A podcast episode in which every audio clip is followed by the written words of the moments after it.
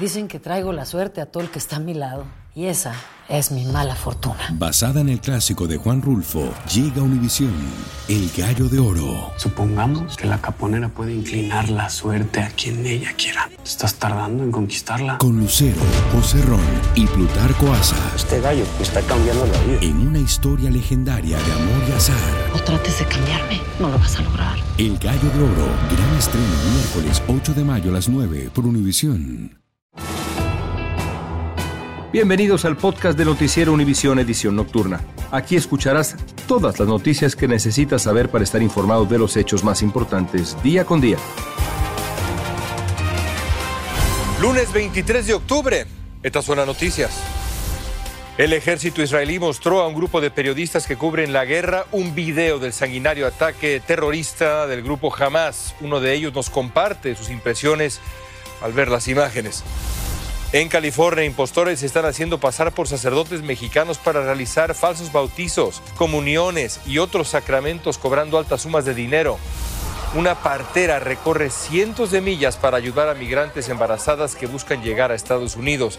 Convirtió su camioneta en un consultorio móvil. Atención mujeres, les contaremos cuáles son los cinco síntomas del raro y peligroso cáncer de seno inflamatorio no se manifiesta necesariamente con un bulto, a veces no se detecta en mamografías. Este es Noticiero Univisión Edición Nocturna con León Krause y Maite Interiano. Muy buenas noches y gracias por acompañarnos. Hoy el ejército israelí mostró a periodistas que cubren la guerra en el Medio Oriente un video del ataque de terroristas del grupo Hamas contra personas en Israel. Así es, Maite. Un general israelí dijo que le sorprendió que la prensa se enfocara en los bombardeos de Israel contra Gaza y no en el horrible ataque de Hamas. Por eso Israel decidió mostrar imágenes detalladas del infierno y de verdad fue un infierno que vivieron cientos de israelíes el 7 de octubre. Guillermo González tiene la reacción de un periodista que vio estas imágenes. Las fuerzas de defensa israelíes dieron a conocer hoy de manera restringida videos de más de 43 minutos de duración en los que se aprecia la barbarie de los ataques terroristas cometidas por Hamas el pasado 7 de octubre. El contenido de esos videos es tan horrendo que solo puede ser descrito por alguien que los vio de primera mano. Gabriel Chocrón fue uno de ellos. Describe una de las escenas en las que terroristas asesinan a un hombre que estaba con sus dos hijos pequeños, a quienes trató de esconder en un refugio. Uno de los terroristas lanzó una granada en el interior. En el momento de la explosión vemos como el papá trata de salir del refugio, imagino que por instinto, y simplemente lo masacran con una ráfaga de tiros, que obviamente murió al instante. Chocrón relata además que en el video se ve a uno de los terroristas entrar en la casa donde aún estaban los niños presas del pánico. El niño, como decía, el mayor tal vez de 9, 10 años, diciéndole a su hermano, viste que mataron a papá, mataron a papá. El niño llorando y diciendo, que rompe el corazón, diciendo, preferiría no estar vivo.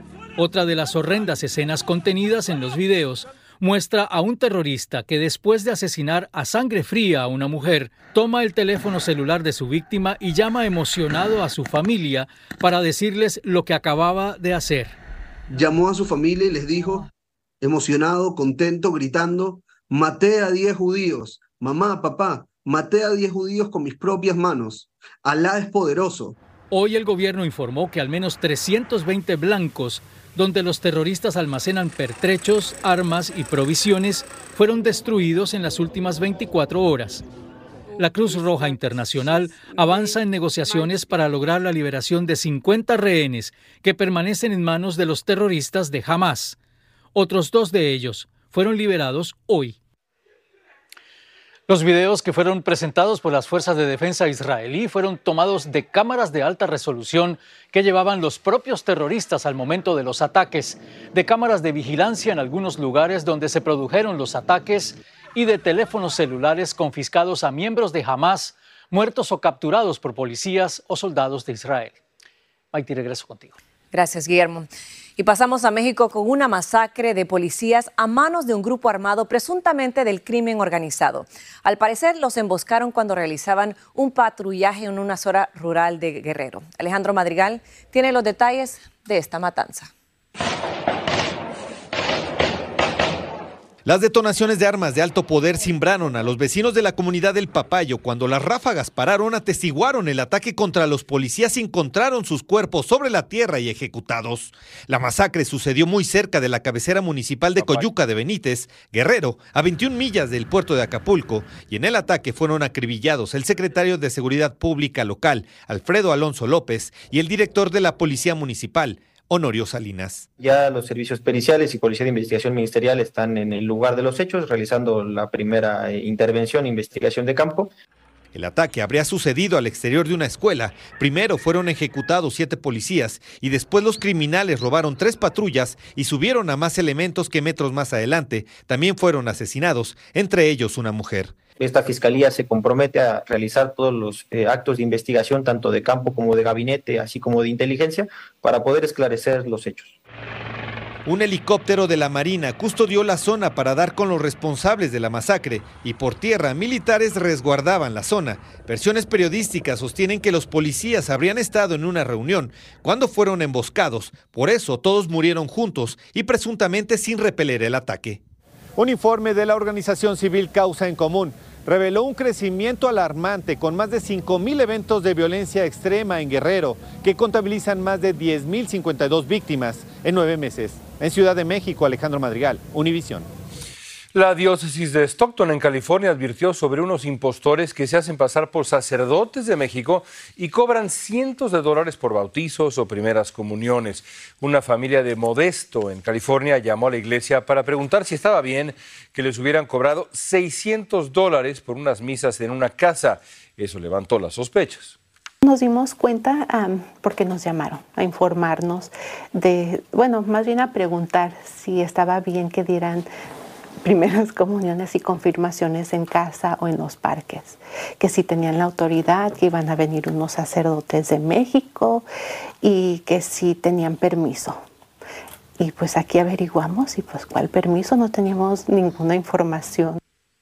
Los supuestos sacerdotes pidieron actas de nacimiento a la familia estafada, lo que causa preocupación, pues con esos documentos los delincuentes pueden robar identidades o traficar con personas. El senador Bob Menéndez se declaró hoy no culpable de conspirar para actuar como agente del gobierno de Egipto, siendo presidente de la Comisión de Relaciones Exteriores del Senado, nada más y nada menos. Este cargo se suma a otros contra Menéndez y su esposa por aceptar millonarios sobornos de tres empresarios de Nueva Jersey a cambio de la influencia del senador para brindar más ayuda a Egipto.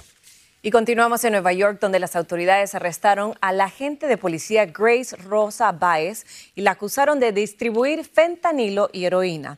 La Fiscalía Federal dice que Baez y un presunto cómplice se reunieron varias veces con una persona que en realidad trabajaba para la policía. Las autoridades agregan que en una de las reuniones Baez le entregó al informante un contenedor de caramelos que adentro tenían fentanilo. Y mientras en California cuatro estudiantes de tercer grado comieron accidentalmente gomitas de marihuana en una escuela de escondido. Los niños fueron hospitalizados por sobredosis de cannabis, según el reporte del centro médico donde los llevaron. Autoridades investigan quién y cómo llegaron esos dulces al plantel. Estás escuchando la edición nocturna de Noticiero Univisión.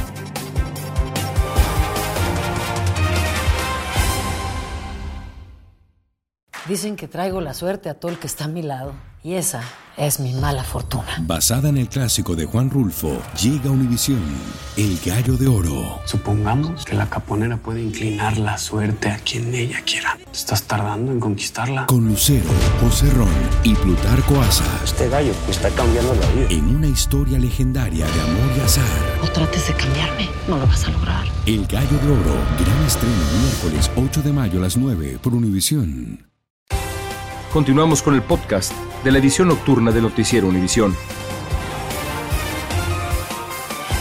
Y este caso es increíble. Dos pilotos de Alaska Airlines evitaron lo que podría haber sido una tragedia enorme cuando impidieron que otro piloto que iba como pasajero apagara los motores del avión en pleno vuelo. Luis Mejid nos dice cómo ocurrió esta locura.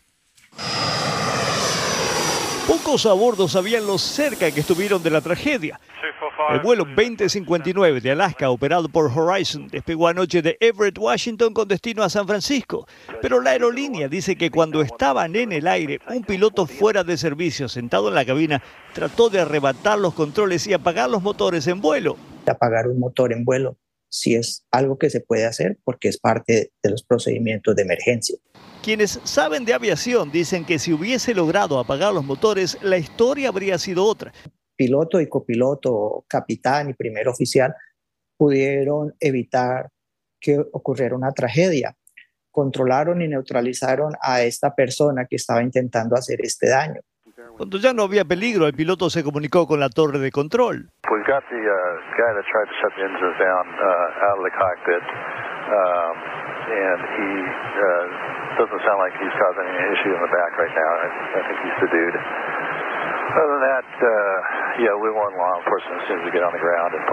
El vuelo nunca llegó aquí al aeropuerto de San Francisco como estaba programado. El avión fue desviado a Portland, Oregon, donde el individuo fue arrestado y, entre otras cosas, acusado de 83 cargos de intento de homicidio. El final podría haber sido mucho peor. El sospechoso vive en esta casa en Pleasant Hill, California. Fue identificado como Joseph Emerson y su motivación no ha sido dada a conocer. La Agencia Federal de Aviación dijo en un comunicado, el incidente no está conectado en ninguna forma con los eventos que están ocurriendo en el mundo. Los investigadores todavía tienen muchas preguntas. En San Francisco, Luis Mejía, Univisión.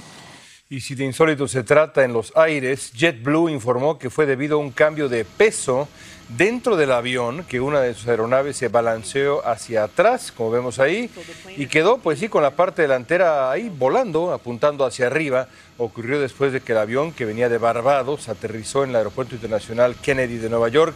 No se reportaron heridos, nunca en mi vida había visto yo algo así. Y hay luto en Luisiana por la muerte de al menos siete personas en un choque múltiple en medio de una superneblina causada por los incendios forestales del sur del estado y una densa neblina. Otras 25 personas resultaron heridas en este trágico accidente que dejó un largo tramo de coches aplastados en una carretera cerca de Nueva Orleans. Se teme que haya más víctimas atrapadas entre los 150 vehículos involucrados en esta tragedia.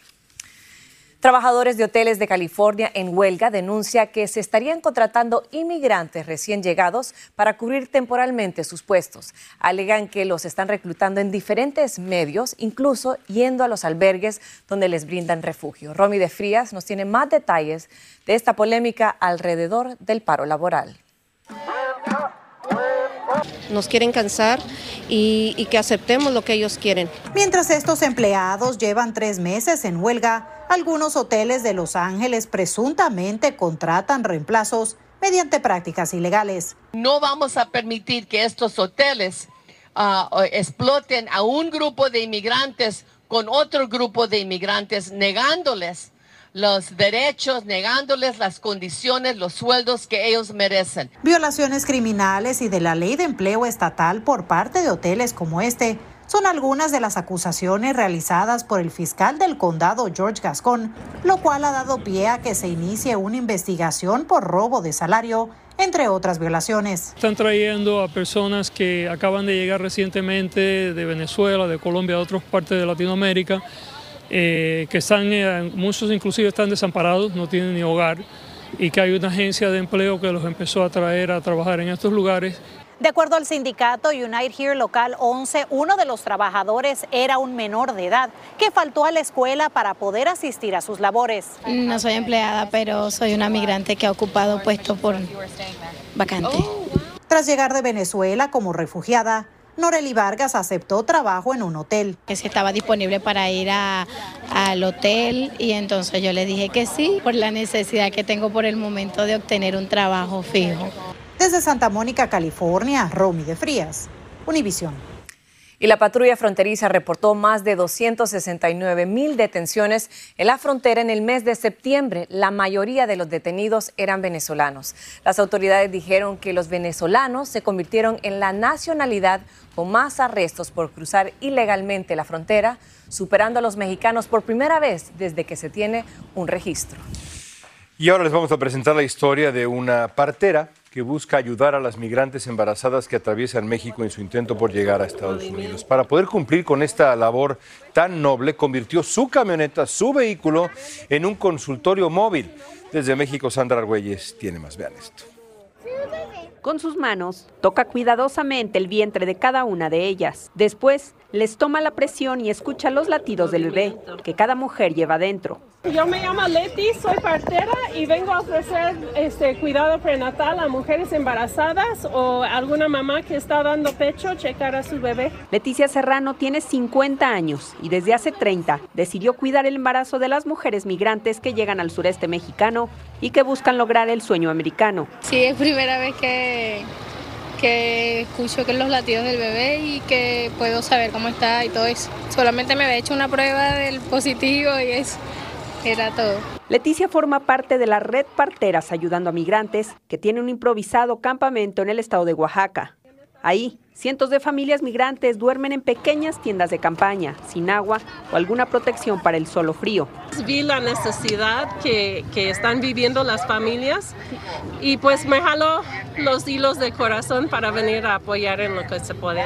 Leticia sabe el peligro que corren muchas mujeres al sufrir un aborto espontáneo debido a las dificultades para viajar. Tengo un embarazo eh, alto riesgo y no me dejan ni avanzar ni me quieren ayudar acá. Es por ello que adaptó su minivan como consultorio. Ahí recuesta a las mujeres y pone manos a la obra. Se oye es movimiento. Organizaciones pro-migrantes han denunciado que cada vez son más las mujeres que resultan embarazadas porque son abusadas sexualmente durante la peligrosa travesía. Desde la Ciudad de México, Sandra Argüelles, Univisión. Es maravilloso, pero lo increíble es que no haya un sistema oficial que provea ese tipo de servicios a los migrantes. No, así es, por más Leticias en ese largo recorrido, que si bien decía Sandra, muchas son violadas en el camino, muchas deciden, sabiendo que traen un bebé en su vientre, hacer esta travesía con tal de llegar a suelo americano y brindarles la oportunidad de nacer aquí a sus hijos. Así es, ahí está esa historia. Bueno, seguimos en México. Miles de personas salieron a manifestarse en defensa del Poder Judicial. El presidente López Obrador ha promovido la desaparición de los fideicomisos del Poder Judicial, argumentando que son dispendiosos. Los críticos de López Obrador señalan que en realidad esto es un ataque al Poder Judicial, que es independiente y no siempre le ha dado la razón al presidente mexicano. A la calle salió a marchar incluso Juan González Alcántara, que es magistrado actualmente de la Suprema Corte Mexicana. Y la oposición al gobernante Nicolás Maduro en Venezuela tiene a su candidata para las elecciones presidenciales del 2024. María Corina Machado fue la candidata más votada en las primarias opositoras, pero el gobierno la mantiene inhabilitada políticamente y no se sabe si podrá presentarse como aspirante a la presidencia. Los analistas opinan que el régimen no le permitirá participar en las elecciones. Y Argentina todavía no tiene presidente. Ese domingo ninguno de los candidatos alcanzó el 45% de los votos necesarios que pide la Constitución argentina para ganar en primera vuelta. Javier Milei, el candidato ultraderechista, que fue el más votado, por cierto, en las primarias, no logró mantener esa posición, obteniendo esta vez el segundo lugar con 29.98%. Mientras tanto, el candidato de la Unión por la Patria, Sergio Massa, obtuvo el primer lugar, esta vez con 36.68%. El domingo 19 9 de noviembre habrá un balotaje, una segunda vuelta entre Massa y Milei para poner fin a este largo proceso que comenzó en las primarias de agosto. Y precisamente hoy conversamos con Federico Fincherstein. Los invito a que sintonicen Univisión Reporta nuestro podcast diario. Escanee este código QR con la cámara de su celular y ahí va a escuchar la conversación sobre lo que pasó en Argentina.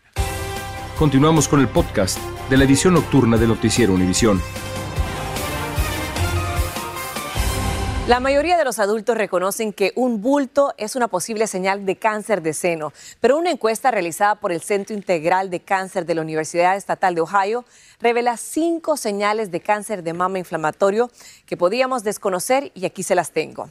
Primero, piel con textura como cáscara de naranja, sensación de pesadez, tensión en la piel, crecimiento del seno y enrojecimiento o hinchazón parecido a una infección. Este tipo de cáncer de mama inflamatorio suele manifestarse en mujeres menores de 40 años y que tengan sobrepeso. Por eso es muy importante revisarnos y al momento de presentar alguno de los síntomas mencionados, consultar con nuestro médico.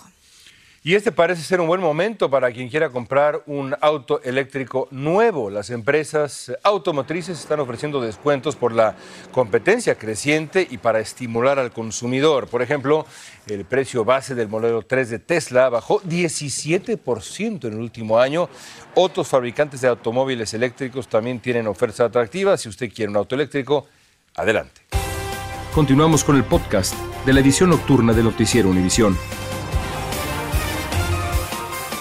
Ahora nos enteramos que una vieja compañera de cada noche, la Luna, Ah, tiene muchísimos más años de lo que se creía. Así es, Leo. Una investigación de rocas y polvo lunar recogidos por astronautas del Apolo 17 en la década de los 70 reveló ahora que la Luna tiene 4.460 millones de años. Eso implica que la Luna tiene 40 millones de años más de lo que creíamos. Es hermosa. Mira nada más. Buenas noches. Gracias por escucharnos. Si te gustó este episodio, síguenos en Euforia, compártelo con otros, públicalo en redes sociales y déjanos una reseña. Lucero junto a José Ron protagonizan El Gallo de Oro. Gran estreno miércoles 8 de mayo a las 9 por Univisión. Y de las mejores.